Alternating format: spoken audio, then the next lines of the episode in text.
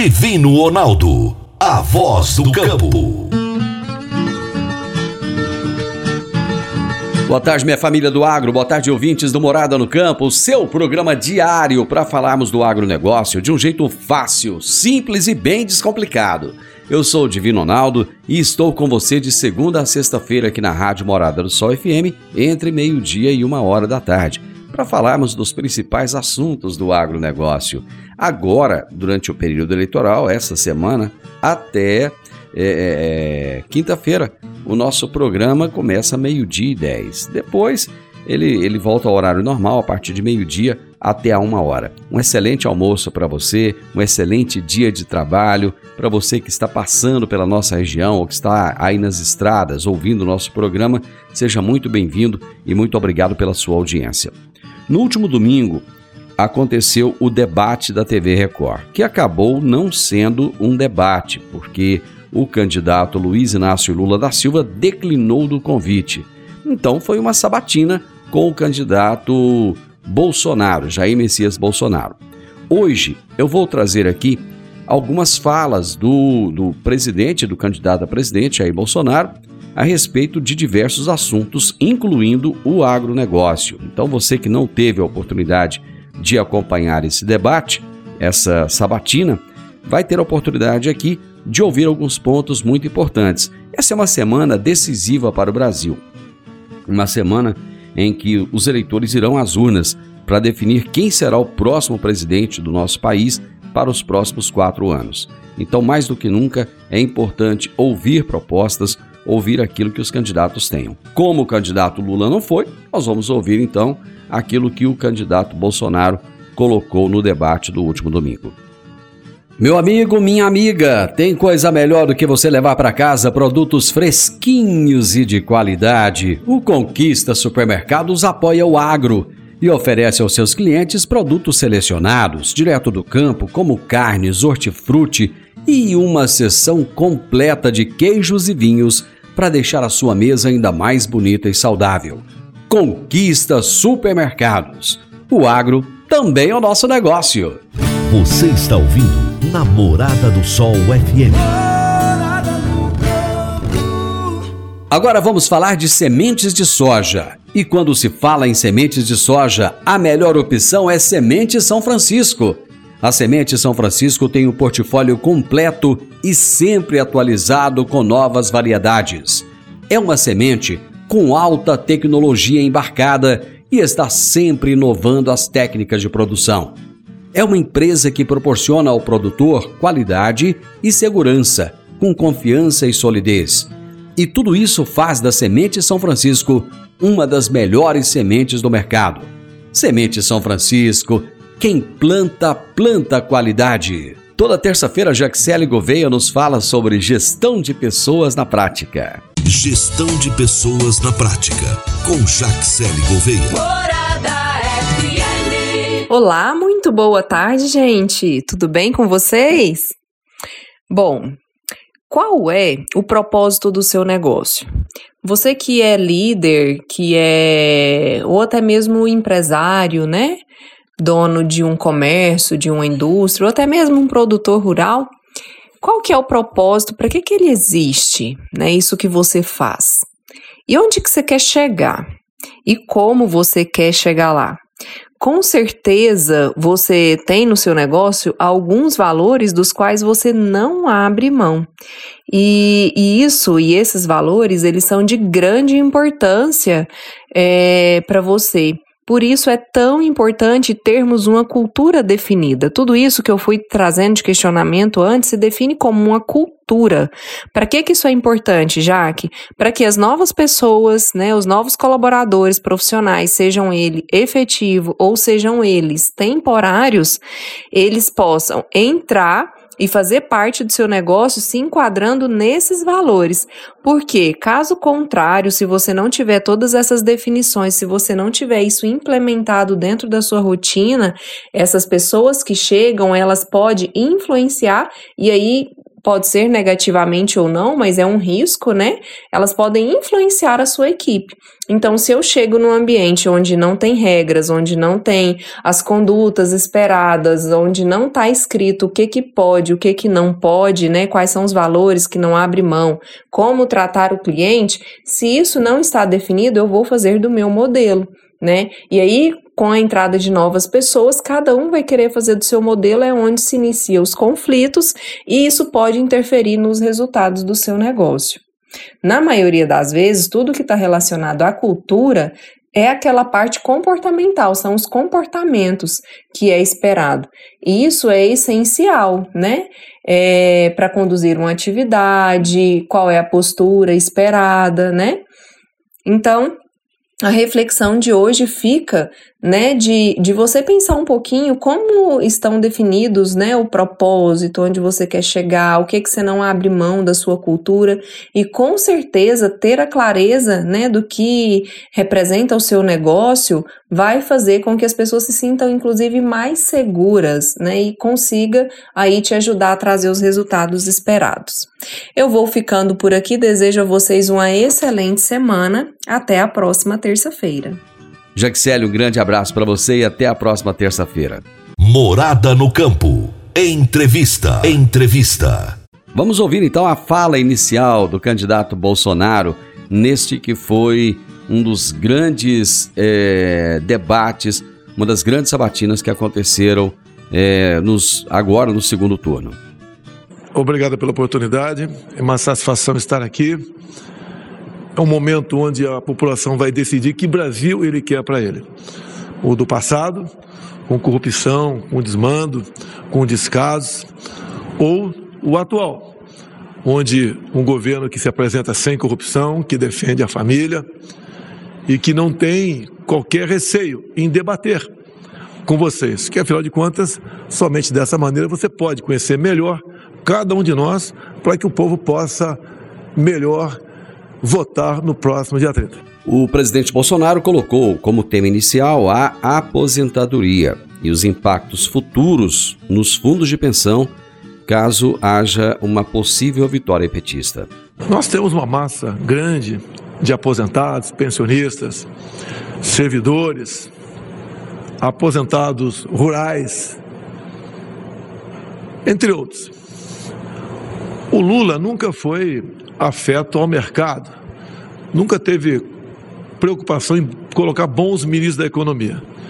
E, aliado a isso, tivemos uma corrupção sem tamanho no governo Lula. E quando se fala em aposentado, eu queria citar aqui os aposentados do, dos Correios, os aposentados da Petrobras e também da Caixa Econômica Federal. Como é que ele tratou os aposentados? Ele nomeou para os respectivos fundos de pensão, para administrá-los, pessoas que, na verdade, eram bandidas. Ao longo do governo Lula e parte de Dilma, eles saquearam os fundos de pensões. E as pessoas estavam ameaçadas a não ter mais aposentadoria.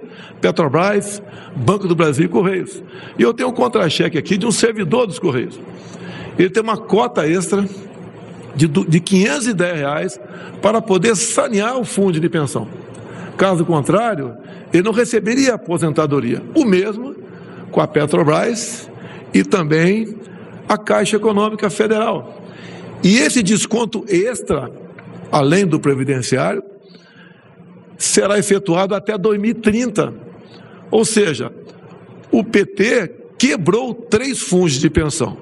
E dizer a vocês, pessoal do BPC, os aposentados, o pessoal da nossa Previdência, servidor público, civil e militar, administrar o Brasil dessa maneira, e como ele não gosta de mercado, ele não é ligado à economia, haja visto que até o momento ele sequer sinalizou para todos nós quem seria o seu ministro da Economia. Isso tudo seria quebrado em poucos anos. Se o PT voltar a administrar o Brasil, ele vai quebrar tudo aqui no Brasil e, obviamente, os fundos de pensão.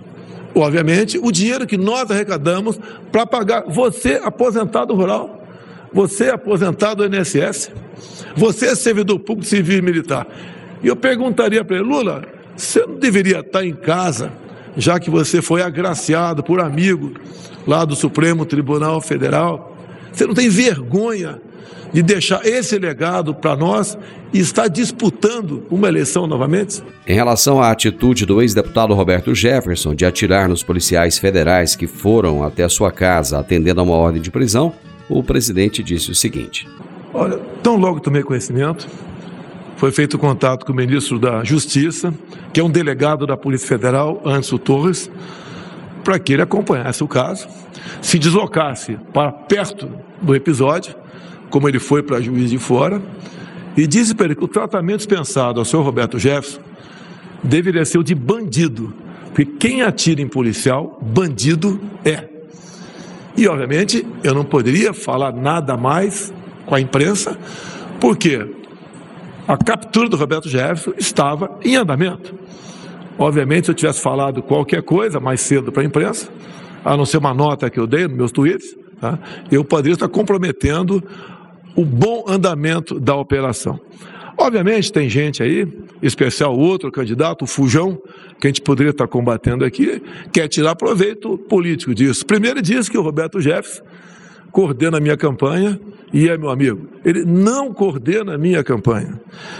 E não tem nada de amizade. Tanto é verdade que agora, em meados de setembro, ele entrou com uma queixa-crime contra o Superior Tribunal Militar, contra a minha pessoa e o do senhor ministro da Defesa por prevaricação. Ou seja, quem me processa não pode alguém achar que ele é meu amigo. O que ele fez, o que ele queria aqui, o que ele está querendo buscando da justiça militar, são questões ligadas ao autoritarismo. E o nosso governo não se, pre se presta a isso. Agora, no mais, eu quero deixar bem claro, repudio também a maneira como Roberto Jefferson se referiu à senhora ministra Carmen Lúcia. Nenhuma mulher deve ser tratada dessa maneira. Agora, deixo claro, a jornalista Bárbara Gância, jornalista, ofendeu a minha filha no dia do aniversário, no dia que ela estava completando 12 anos, com um palavreado mais forte ainda do que o Roberto Jefferson se referiu à senhora Carmen Lúcia.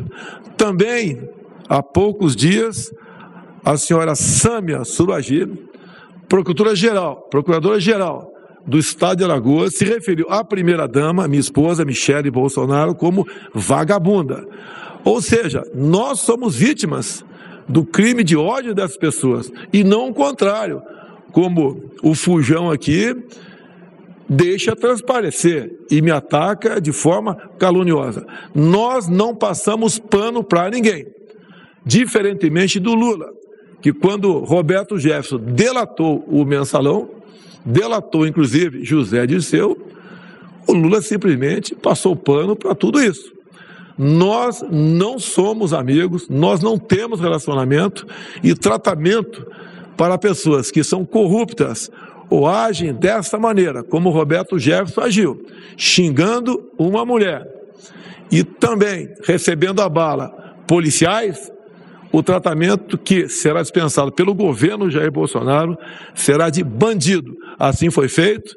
Ele foi detido agora, final da tarde, e já encaminhado para a Superintendência da Polícia Federal do Rio de Janeiro. No mais, o Anderson Torres não participou, não foi a Levi Gasparian, e ele, a preocupação dele agora, como determinei, é cuidado com, com os dois policiais que foram vitimados por Roberto Jefferson. Como é que está a saúde deles e como nós podemos melhor acompanhar a recuperação desses dois policiais. Eu vou fazer o um intervalo e já já nós voltamos para a segunda parte do debate. Divino Ronaldo, a voz do campo. Divino Ronaldo, a voz do campo. Quando você vai adquirir uma máquina, seja um trator, uma colheitadeira, uma plantadora, um pulverizador ou um implemento agrícola, o que mais interessa é a confiabilidade e a tradição, aliada a um atendimento de qualidade, um pós-venda de primeira, uma oficina qualificada e peças de reposição sem perda de tempo. A marca mais confiável do mercado é Massey Ferguson, porque agrega tecnologia, modernidade e a certeza do melhor investimento. Soma Fértil, uma empresa genuinamente rioverdense, há mais de 50 anos junto do produtor rural. Dá uma passadinha lá na Soma Fértil, fala com o Júnior, ele é o gerente da concessionária e ele vai ter um enorme prazer em te atender bem.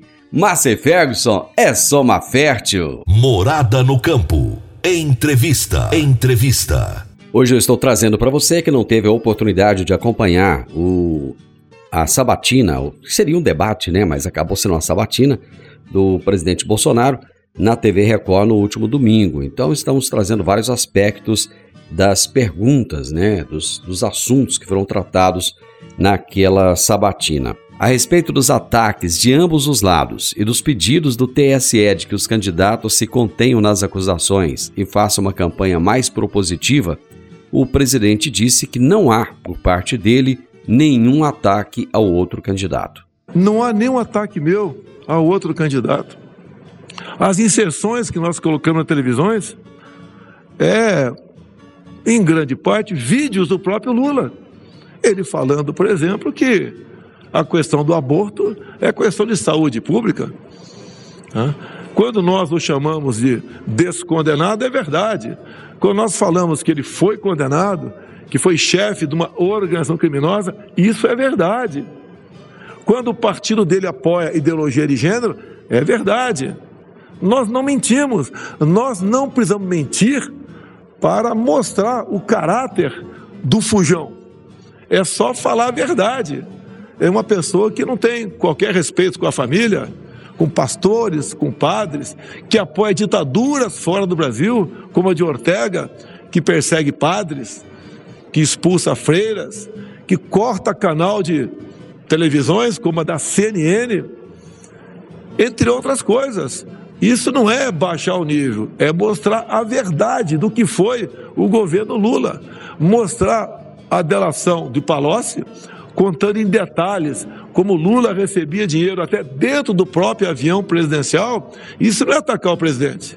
Mostrar a corrupção de vários estatais, como Petrobras, 900 bilhões de reais de endividamento, BNDES, 400 bilhões de reais. E quando se fala em BNDES, mostrar, em especial para o povo mineiro, que em Belo Horizonte não tem metrô, mas dinheiro nosso do BNDES, Lula mandou para Caracas, capital da Venezuela. Lá tem um metrô maravilhoso.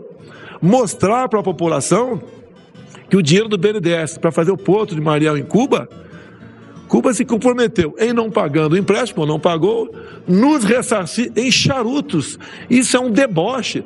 Confesso, Edu, se eu não tivesse visto o contrato, eu não acreditaria. Então nós não temos ataque, mostramos as verdades apenas do que aconteceu no governo do PT. Inclusive dizer que no meu governo, 21 e 22, Tivemos a pandemia, lamentamos as mortes, mas o Brasil criou 3 milhões de empregos. Em 2015 e 2016, governo Dilma, que o Lula tinha uma tremenda participação, perdemos 3 milhões de empregos no Brasil. Isso é a maneira de administrar. Ele não administra, não é gestor, é um mandão, é um gastão. Tanto é que ele fala que vai acabar com o teste de gasto. Ou seja, é aquela pessoa em casa que vai falar: olha, eu vou gastar mais com o arrecado, se faltar dinheiro, eu pego empréstimo recorro à agiota, isso acaba um dia, leva à falência aquela pessoa. É a mesma coisa no Brasil. Se o Lula continuar administrando o Brasil como fez nos seus oito anos e mais seis de Dilma, o Brasil quebra. Um país riquíssimo fará com que o seu povo viva uma situação de miséria. Como, por exemplo, ele apoia o regime de Nicolás Maduro. E Maduro juntamente com Chaves, né, que o antecedeu, quebrou a Venezuela. A Venezuela é o país mais rico do mundo em petróleo e hoje é um país com o povo mais pobre do que o povo haitiano. Nós não queremos isso para o Brasil.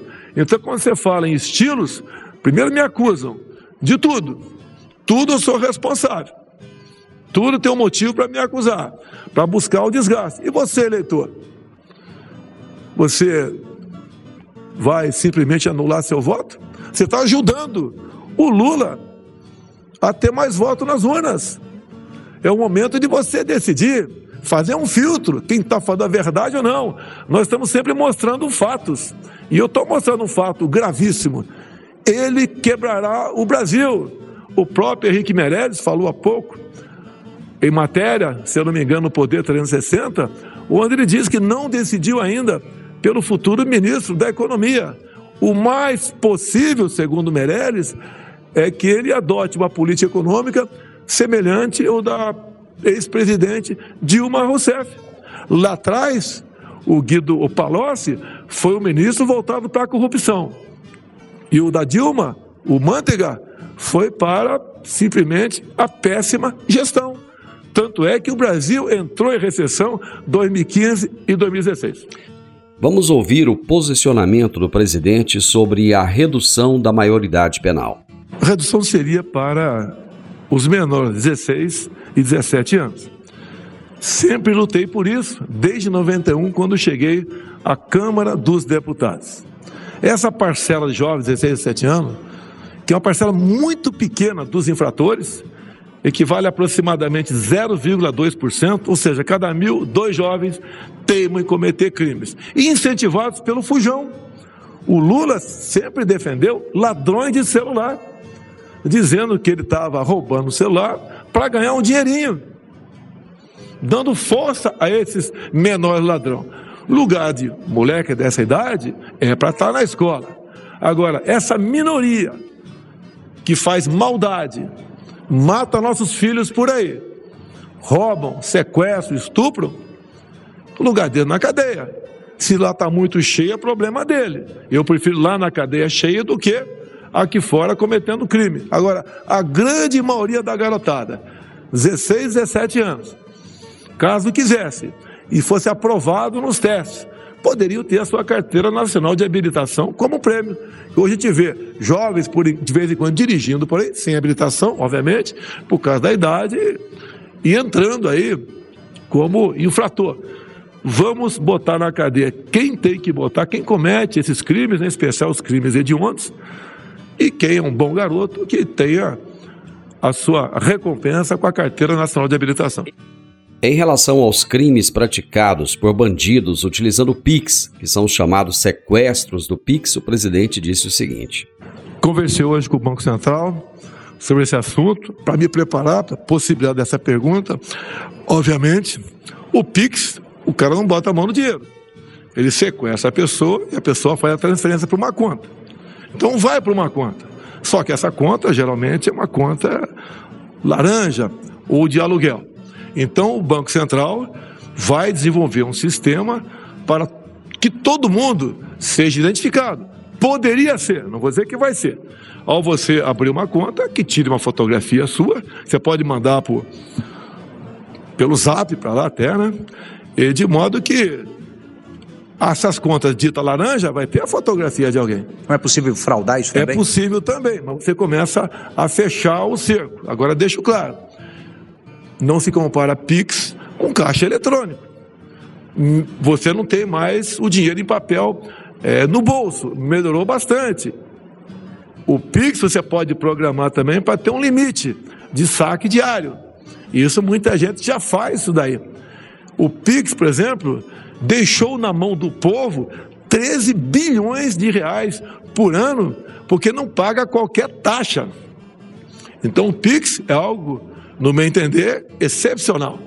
E, infelizmente, não vamos ter como zerar crimes é, desse tipo de transações. Mas tenho certeza, como conversado hoje com o Banco Central, brevemente teremos reduzido e muito essa possibilidade.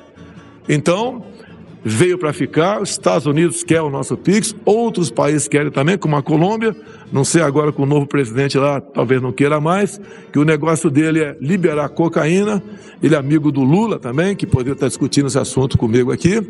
Ou seja, o Pix realmente veio para ficar e nós temos certeza que ele será aperfeiçoado e a população não quer mais falar em fim do Pix. Eu vou fazer mais um intervalo e nós já retornamos. Divino Ronaldo, a voz do campo. Divino Ronaldo, a voz do campo. Você que é empresário e tem dificuldades para controlar os seus recebimentos, fique tranquilo. O Cicobi Empresarial tem a solução. Com o app Cipag do Cicobi Empresarial, você tem todos os seus recebíveis controlados na palma de sua mão. E mais, pelo Epicipag, você administra suas vendas e visualiza seus recebimentos direto no celular de onde você estiver. E se precisar de capital, você pode antecipar os seus recebíveis direto pelo Epicipag. E é rapidinho. Epicipag do Cicobi Empresarial é fácil, ágil e faz toda a diferença. Morada no campo. Entrevista. Entrevista. Eu estou trazendo hoje algumas das questões debatidas na sabatina da Record, que deveria ter sido um debate, mas o candidato do PT acabou não indo, né? ele declinou do convite. O, o presidente Bolsonaro foi e respondeu sozinho a todas as questões. Eu estou trazendo algumas delas para vocês hoje aqui. O presidente Bolsonaro falou sobre a dificuldade de comunicação com as populações mais necessitadas, em especial as do Nordeste, e o que o seu governo trouxe de positivo a essas populações. Olha como é que está o Brasil. Você vai, por exemplo, anular seu voto? Porque eu falo um pouco grosso, eu nunca paguei vexame em nenhum lugar do Brasil. Um palavrão ou outro acontece aqui dentro. Escorrega. Lamento, peço desculpas mais uma vez, mas procuro acertar. E quando erro, me desculpo também. Não tenho compromisso com erro. E eu sempre quis o melhor da minha pátria. E tenho certeza, se Deus novamente me der a honra de ser presidente da República, vamos melhorar mais ainda o nosso Brasil. Se passamos bem por pandemia, crise de falta d'água e guerra lá fora, imagine agora com a economia ajustada, o que faremos nos próximos quatro anos. Me permite falar de gastos públicos, presidente.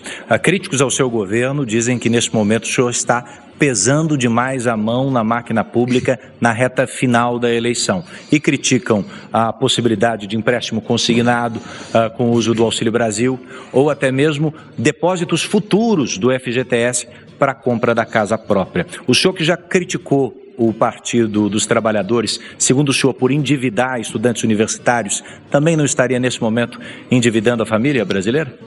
Nós estamos num período pós-pandemia. Lá atrás, em segundo plano, era dar um curso superior para o jovem. A intenção era atender aos conglomerados de universidades privadas com recursos do FIES que saíram do Banco do Brasil e da Caixa Econômica. E nós agora salvamos essa garotada. Mais de um milhão de jovens tinham dívidas impagáveis com FIES.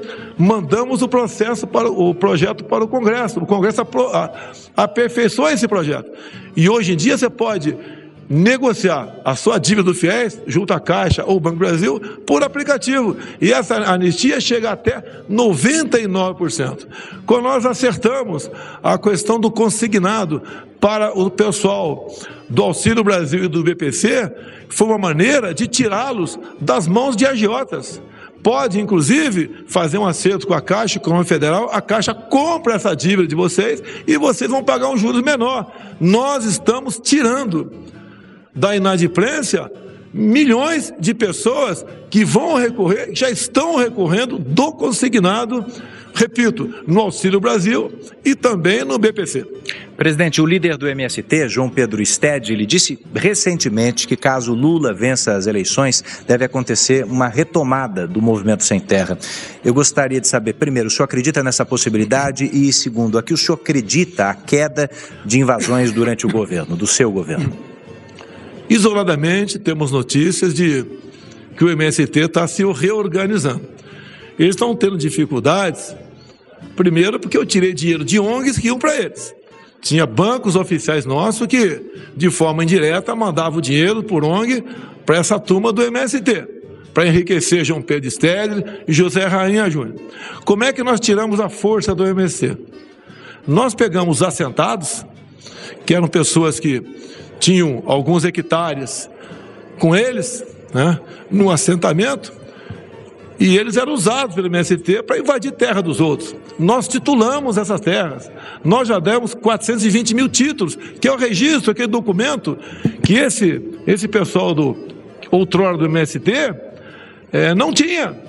E ao fazer isso, nós demos dignidade a eles. Essas pessoas passaram a ser cidadãs de verdade, passaram a integrar de verdade a agricultura familiar, que nunca teve tanto apoio do nosso governo, de outros governos, como está tendo no nosso governo. E deixo claro, quando falo em mulher também, né, ou mulheres, esses 420 mil títulos, 80% deles foram para as mulheres. Nós entendemos que esse título, essa propriedade em nome da mulher, é uma garantia maior para os filhos e netos do casais. Ou seja, tiramos a força do MSC titulando terras. É isso que nós fizemos. Agora, vale a pena alguns números aqui. No governo Fernando Henrique, tínhamos uma invasão de terra por dia em média. No governo Lula, 20 invasões por mês. No meu governo, 5 por ano. Tanto é que há três anos e quatro meses, vocês não têm notícia de invasão de terra. Levamos paz para o campo. Acabamos com a violência, em grande parte no campo, porque tratamos com dignidade aquelas pessoas que o PT dizia que ia dar uma terra para ela e ela ia ser feliz, o que na verdade isso não aconteceu. E nosso governo, que pese toda acusação que eles fazem contra a gente, em especial, agora há pouco discutimos, né, que eu sou um cara meio bronco, meio grosso, mas nós atendemos a população de verdade. Não temos palavras bonitas, nós temos ações concretas. Temos investido muito em pesquisa e desenvolvimento com o Marcos Pontes. Um país que, que não desenvolve isso está condenado a ser escravo de outros, outro país. Estamos buscando maneira de produzir mais, de fazer mais negócios com o mundo, como o nosso agronegócio, que é um exemplo para o mundo todo, tem feito. Vamos ouvir as considerações finais do presidente Bolsonaro na sabatina da Record. É muito importante. Deus, pátria, família e liberdade.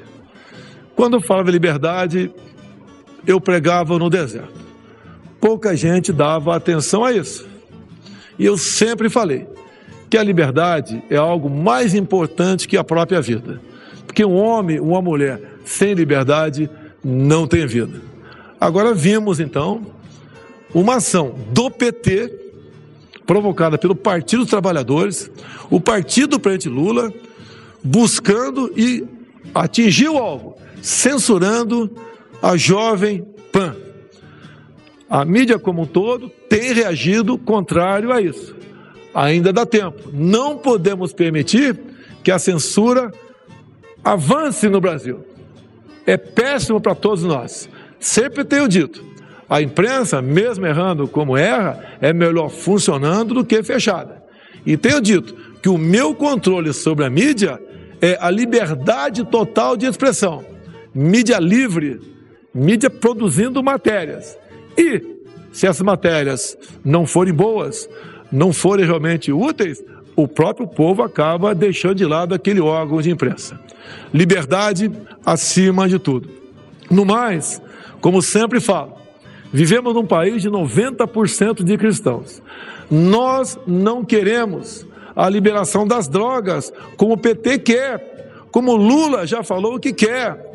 Nós não queremos a ideologia de gênero. Nós respeitamos as crianças em sala de aula. Nenhum pai, uma mãe quer que sua filha de 6, 7 anos vá no mesmo banheiro da molecada de 14, 15 anos. Escola é lugar de aprender. A educação vem em casa. Nós também não admitimos a questão do aborto. Nós respeitamos a vida desde a sua concepção. Também a propriedade privada, para nós, é sagrado. Não podemos aceitar volta ao passado, onde o MST invadia propriedades. Dinheiro nosso, do Brasil, do BNDES, é para ser aplicado no Brasil. E não fazendo metrô lá em Caracas, capital da Venezuela, ou Porto em Mariel. Ou começar a fazer uma hidrelétrica lá na Nicarágua. Dinheiro nosso é para nós aqui no Brasil. O que nós não queremos também é a volta ao passado da corrupção deslavada, cujo chefe da quadrilha, o Fujão, que não está aqui agora. Obviamente, ele tem que agir dessa maneira, porque não tem como se explicar. No mais, no próximo dia 30, todos vamos votar. Vamos levar, convencer um amigo, um parente que votou em branco, se ausentou, votou do outro lado. Vamos votar conosco, para que nós possamos realmente continuar o caminho de sucesso que o Brasil se encontra no momento. Muito obrigado a todos. Final do Morada no Campo, eu espero que você tenha gostado. Amanhã, com a graça de Deus, eu estarei novamente com vocês a partir de meio-dia e 10 aqui na Morada FM. Brasil acima de tudo, Deus acima de todos. Grande abraço, até amanhã. Tchau, tchau.